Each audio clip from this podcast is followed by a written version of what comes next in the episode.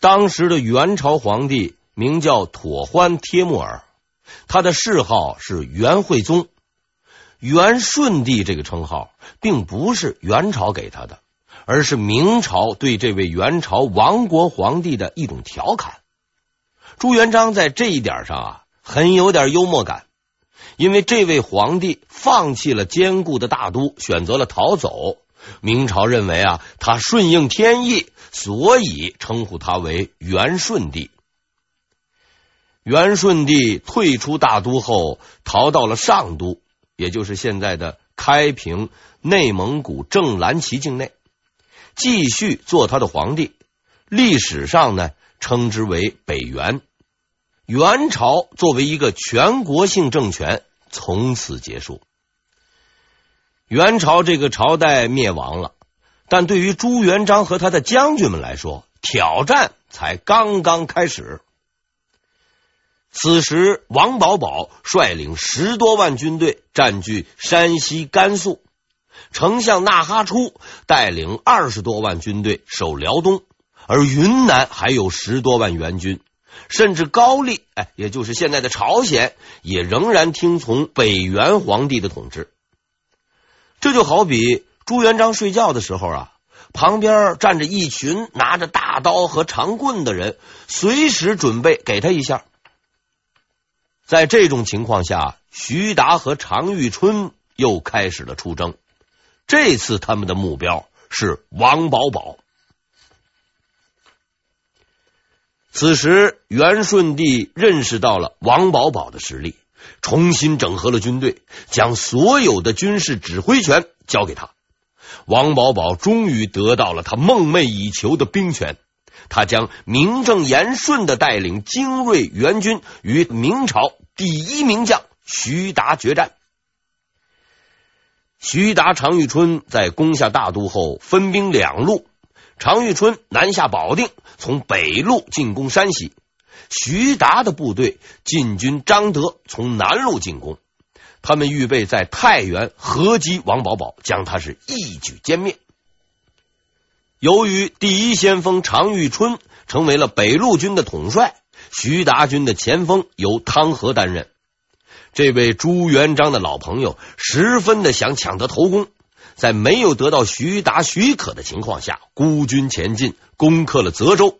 在他看来，取得山西那是指日可待。事实证明，他把王保保看得太简单了。王保保等待的正是这个时刻。他利用汤和孤军深入的机会，连夜集合大军，在山西韩店偷袭汤和。汤和率领的明军惨败，死伤数千人。徐达陷入了困境，这是他与今后的老对手王保保的第一次交锋。此时，元顺帝突然不顺从了。回到上都后，每天看到的都是草原和沙漠，还是大城市好啊！他有点后悔，自己为什么当初要逃出大都呢？韩殿的胜利鼓舞了他，看来明军并不可怕。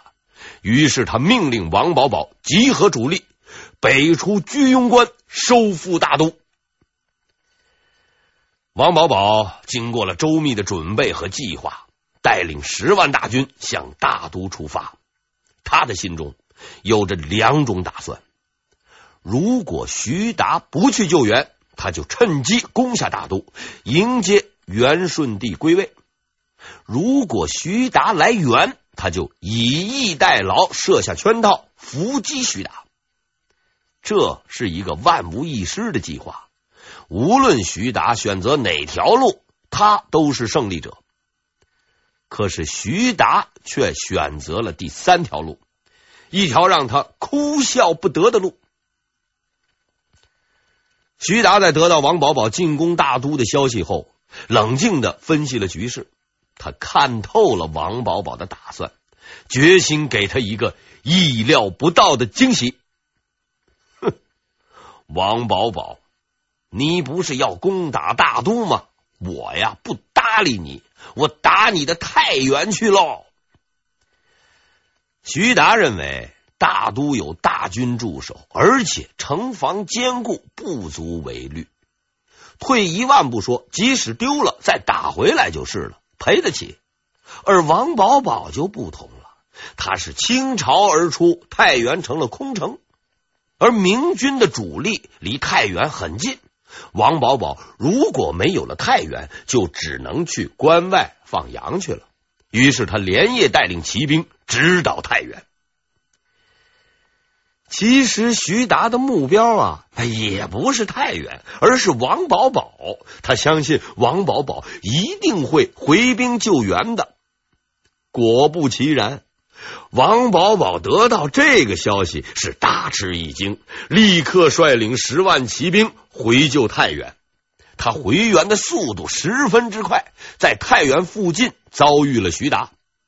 此时，徐达的军队以骑兵为主，步兵大队还未赶到，士兵数量只有王保保的一半。两支骑兵部队就这样相遇了。这是中原政权的骑兵与纵横天下的蒙古骑兵第一次大规模的交锋。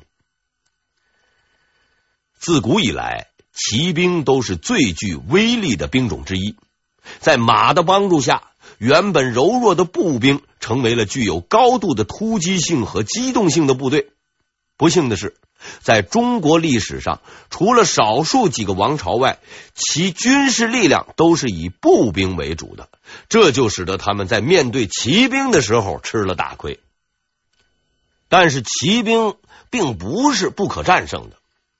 古罗马的重步兵就用长矛克制骑兵。可是中国人向来没有穿几十公斤盔甲的习惯，而且当时并没有中西交流制度。中国人有中国人的办法，他们不断研究着以步兵制骑兵的方法，其中的成功者之一是诸葛亮。在他指挥下的蜀军是曹魏军团的噩梦，他发明了若干武器来克制骑兵，首先是绊马钉。这个玩意儿啊，设计独特，不管你怎么扔到地上，哎，总有一面这个铁钉朝上。打仗前就撒在骑兵即将冲击的地带，骑兵到来时，马蹄儿就会被扎烂。它的使用方法类似今天啊，这个修自行车的小贩在路上撒图钉。当然，唯一的区别在于，马被扎后是不会有人帮你补的。第二招是大车，诸葛亮的军队都配备有木车。当发现骑兵的时候，就将木车挡在步兵前面，用来阻挡骑兵冲击。当今有机械化部队，诸葛亮的这个可以算是木械化部队了。哎，最狠的是第三招，也是诸葛亮最神奇的发明，什么呢？就是连弩。这绝对是当年的机关枪。据史料记载，这种连弩是一击十发，杀伤力极大，所以当年的魏军骑兵很怕与蜀军交锋。但这种方法操作太复杂，而且不适合进攻，所以使用的范围并不大。到了宋朝，在与西夏和辽的战斗中，由于步兵长期打不过骑兵，为改变这种被动局面。不知是哪位天才一拍脑袋，哎，想出了以几千步兵组成大方阵对抗骑兵的方法，还取了个学名，叫什么呢？以步制骑。上阵交锋，结果是打也打不了，跑也跑不掉。直到天才将领岳飞出现，并组建了专业骑兵岳家军后，中原政权才算是扬眉吐气了一把，抵御住了金国骑兵的攻击。到了元朝，以骑兵起家的蒙古军把骑兵战术发展到了极致，并依靠这一战术横扫天下。他们骄傲地认为，只要自己有马，就不用担心自己的统治被推翻。纵观历史上强盛的中原王朝，都有一支强悍的骑兵部队，而此时的明朝也是一样。徐达和常遇春都是非常厉害的骑兵将领，他们对骑兵调配自如，选择突破方向准确，对骑兵的使用已到了得心应手的地步。在被元朝统治的九十多年里头，中原的人们不断向他们的敌人蒙古骑兵学习着使用骑兵以及战胜骑兵的战术。在漫长的积累和等待后，拿起武器反抗的人们终于走到了墓前，和他们的骑兵老师蒙古军队决战。徐达和常遇春正是其中最为优秀的代表。现在，他们正面对着蒙古军队最勇猛的将领王保保。洪武元年（一三六八年）十二月一日，徐达率领明军骑兵抵达太原城下。与回师救援的王保保对峙于太原城外，但由于兵力不足，徐达始终没有发动进攻。王保保呢，不知对方这个葫芦里面卖的是什么药，自己及时赶到了，徐达跑来偷袭太原的目的没有得逞，但他居然不打也不撤，实在是没有办法理解。于是他一时间也不敢动弹。十二月四日，常遇春经过三天的观察和思考，对徐达说出了自己的意见：我军步兵未到，如果只以现在的这些骑兵与敌人对攻，只会增加自己的伤亡。不如选择深夜偷袭敌营。常遇春实在是一代名将。他这个意见眼光独到，判断准确，似乎是天助徐达。就在这个时候，太原守将霍比马派使者投降，并表示呢愿意充当内应。哎，这应该算是个猛箭。一切都准备好了，马也喂好了，刀也磨亮了，只等着晚上动手了。当天晚上，王保保没有睡觉。哎，算他运气好。这个爱学习的人，此刻正坐在军营之中秉烛夜读兵书。突然就听见外边啊是喊声大作，他心知不妙，当机立断，毅然决定逃跑。逃跑时颇为狼狈啊，光着一只脚跑出大营，匆忙骑上了一匹马，就飞奔出营。您问那十万大军怎么办？连我的鞋都不要了，还要军队干什么呀？可见名将就是名将，懂得权衡利弊。毕竟自己的命最重要。所谓千军易得，一将难求嘛。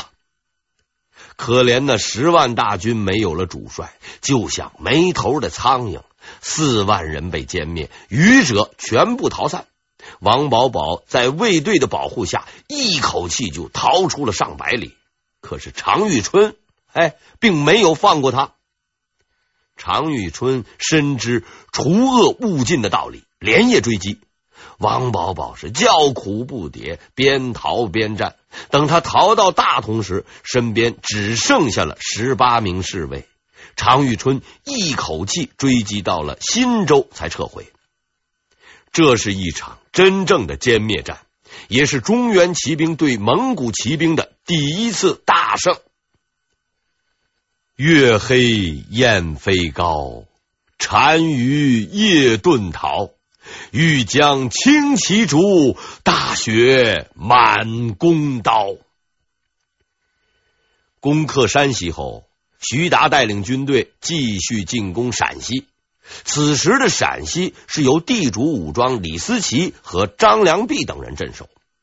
中国历史上，由于地形问题，大凡从山西进攻陕西啊，都是极为艰苦，难以攻下。从战国时期的秦国据守函谷关抵御六国，到后来的日本人侵略中国啊，拼了老命却始终无法踏入陕西一步。但这一次情况不同，李思齐身经百战，但他并不想打仗。他对元朝很难说有什么啊深厚的感情。他组织军队对抗起义军，说到底不过是怕那些泥腿子抢了自家的粮食。所以呢，当徐达进攻的时候，他一退再退，一直退到了临洮，感觉戏也演够了，对元朝有了交代了，哎，就投降了。而张良弼和他的弟弟张良臣可谓是不识时务，先降后叛，坚守庆阳，后被徐达讨平，终究没有掀起什么大风大浪。至此，陕西和山西平定，北方的大部地区落入了明军之手。新王朝对旧王朝都有赶尽杀绝的习惯。如南宋的残余部队逃到了崖山啊，经广东新会，元朝军队还不放过，硬是把他们赶到了海上，全部消灭。事已时移，元顺帝不喜欢荒凉的上都，也就是开平，想要回到大都北京。朱元璋却连上都也不想让他待了。洪武二年六月，常遇春出兵继续北伐。但他没有想到的是，这竟然是自己的最后一次出征。与他一同出征的是李文忠，两人带领了八万步兵、一万骑兵，开始了这次远征。在常遇春那种特有的突袭进攻方式下，元军是不堪一击。北伐军先取锦州，击败元将姜文清，后攻全宁。击败元丞相野宿，又丝毫的不停进攻大兴州，击败元军。短短的一个月时间内，元朝精心设置、号称可守二十年的抵御防线，在常遇春面前，哎，就像豆腐渣一样溃散。这位明朝第一先锋，在他人生的最后一战中，充分显现了锐不可挡的威力。他带领骑兵一路马不停蹄逼近上都。元顺帝此时正在上都，听说明军打过来，他充分发挥了自己的特长——逃跑，带着老婆孩子是连夜撤走，一直逃到了应昌，也就是今内蒙古达莱卓尔湖，狼狈不堪呐。在他逃跑的途中。应该可以充分体会一下百年前宋朝君主的心情，而后来的事实证明，这并不是他最后一次搬家。常遇春一向是穷追猛打的，他追击几十里，杀掉了宗王庆生和平章鼎柱，还俘虏了上万蒙古兵。在打仗的同时，常遇春东西也没少拿。把元顺帝的家当马三千匹、牛五万头，哎，全部带了回来。这一战是毫无悬念，也没有什么激烈的战斗，并不是因为元军软弱，而是由于常遇春太快，他就像一个高明的剑客，手持利剑，在对手反应过来之前，已经直插对手的心脏。这样的对手太可怕了。常遇春胜利班师，经过柳河川时暴病而死，年四十岁。醉卧沙场君莫笑，古来征战几人还？回顾常遇春的一生，从太平之战自告奋勇做先锋，到北出沙漠是所向无敌。他用自己的行动证明了他是真正的军事天才，是真正的第一先锋。他的生命就像灿烂的流星，虽然短暂，却是那样的光耀照人。他的军事才能和功绩也将永远为人们所传颂。在常遇春北伐的同时，徐达也正在关中奋战。他派部将张温。前去攻取甘肃，张温进展顺利，很快就拿下了兰州等地。徐达节节胜利之时，危险也正向他靠近。王保保在败退后，并没有采取大的军事行动，他在观察徐达的动向。经过前两次的交锋。他已经很清楚的认识到自己眼前的对手有多可怕，如果没有好的机会，他是绝对不会出击的。高手过招，最忌心浮气躁。王保保的直觉告诉他，现在哎，只能等待。张温孤军深入，攻取兰州后，一直躲在家睡觉的王保保敏锐的感觉到机会到了，他立刻动员了十余万大军，兵分两路，先以步骑数万围攻兰州。兰州并不是他的最终目的，只是诱饵。他把十万主力。隐藏起来，驻扎在地形险要的定西。这一招在兵法上叫围点打援。他相信自己的判断，兰州对于明军太重要了，他们一定会派兵来救的。现在要做的，哎，就是等鱼上钩了。他的判断没有错，很快第一条鱼就来了。得知兰州被围后，名将余光率部前来救援。当他到达兰州附近时，发现自己已经陷入了援军的包围。奋战之后，全军覆没，余光战死。王保保终于取得了这次计划中的第一个胜利，但也有一件事情他没有想到，那就是兰州的守将张温的顽强。当数万大军把兰州围得水泄不通的时候，张温却毫不慌张。他分析了敌情，正确的做出了主动出击的判断。他亲自带领三千人突袭城外数万敌军，居然打败援军，使其后撤几十里，为后来的定西之战取得了时间。当然。除了这件事情让王宝宝感到意外，其他的一切都在计划之中。他仍然采取这种方式，等待着第二条鱼上钩。第二条鱼来了，不过却是一条鲨鱼。王保保的军事行动引起了朱元璋的注意。洪武三年正月初三，朱元璋召开军事会议。他看透了王保保的企图，制定出了一个更为复杂的计划。这个计划是这样的：首先，命令徐达为征虏大将军，李文忠为左副将军，冯胜为右副将军，邓愈为左副副将军，汤和为右副副将军，率军出征。当时元顺帝正在应昌。而朱元璋一向是个要么不做，要么做绝的人。他准备让元顺帝再搬远一点，如果能够赶去西伯利亚，当然最好；就算不行，也不能让他过得舒坦喽。他命令不要再救援兰州，让大将军徐达率一路人马自潼关出西安，直接进攻定西，与王保保决战。另外一路，让左副将军李文忠出居庸关入沙漠攻打应昌，去帮助元顺帝搬家。